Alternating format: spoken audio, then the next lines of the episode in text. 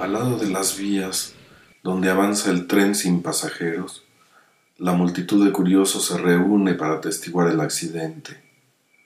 No muy lejos de ahí, una mujer camina lentamente como queriendo aplazar el final de este drama.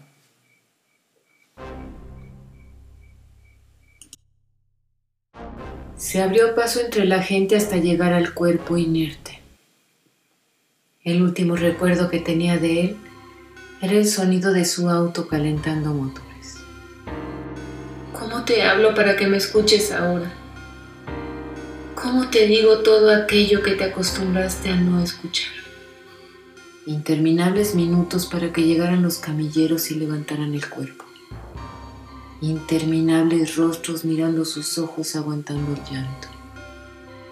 ¿Por qué no puedes despertar y decirme algo de lo mucho que guardaste para ti? ¿Por qué no deslizas tus dedos equilibristas sobre la cuerda de tu guitarra? Luego todo se resumió en ver cómo se alejaba la ambulancia, cómo se desperdigaba esa multitud sin rostro. Y ella siguió ahí, mirando la bolsa de pan, la guitarra hecha pedazos y el calcetín.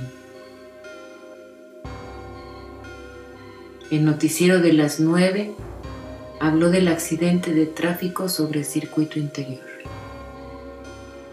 ¿Cómo decirles que no fue un accidente? Que me llamaste de tu celular solo para decirme que besara mucho tus fotos en el periódico de la mañana.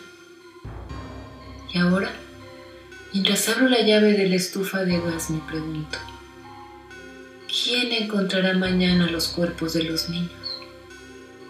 ¿Quién entenderá que no podríamos vivir sin ti? Sin más palabras me despido hasta una mejor ocasión. Soy el halcón nocturno y agradezco a Adela González su increíble narración. Buenas noches.